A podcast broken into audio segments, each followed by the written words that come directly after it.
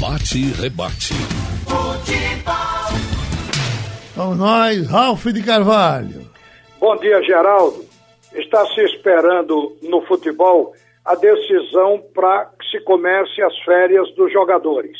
O presidente do Fluminense, Mário Bittencourt, que é o porta-voz da Comissão Nacional de Clubes, diz que a comissão espera uma resposta para a proposição que foi feita, nós já falamos aqui, o Fluminense quer, na sua proposta, antecipar as férias e quando o campeonato brasileiro começar, o campeonato brasileiro só vai começar depois que terminarem as competições estaduais e regionais. Aí então, o campeonato brasileiro vai até o dia 23 de dezembro.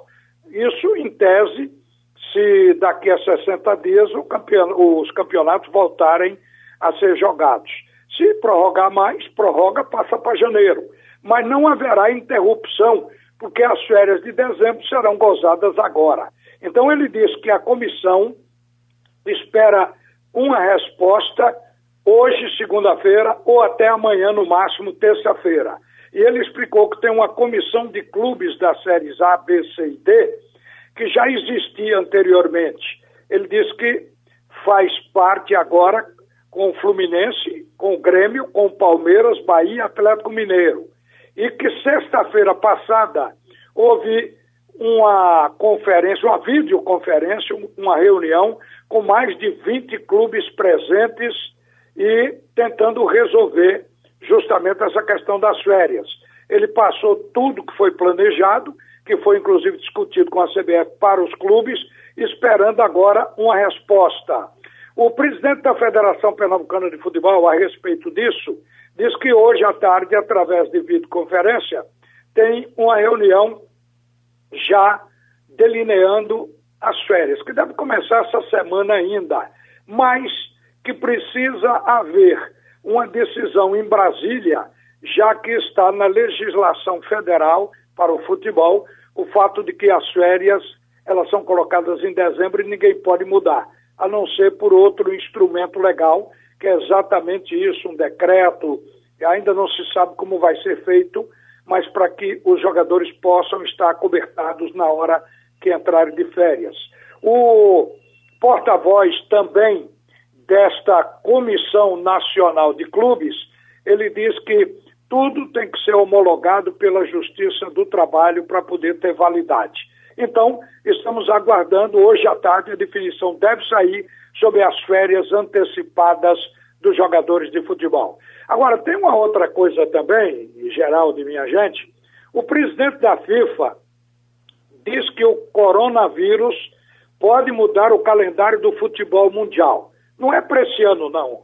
É posteriormente e definitivamente. A ideia do presidente da FIFA, o Gianni Infantino, ela foi externada em entrevista ao jornal italiano A Gazeta dello Sport. O Infantino levantou a possibilidade de um calendário mais enxuto, com menos competições, coisa que a gente aqui diz que é um absurdo o jogador atuar a cada três dias, jogando no futebol profissional a cada três dias. Ele quer mudar. Ele disse: Precisamos estudar o impacto global dessa crise. Agora é difícil, não sabemos quando voltaremos à normalidade, mas vamos olhar as oportunidades. Talvez possamos reformar o futebol mundial dando um passo atrás, com diferentes formatos, menos torneios, porém mais interessantes. Foi o que afirmou o presidente da FIFA. Quando ele diz um, um passo atrás, é usar algumas modalidades que já foram usadas.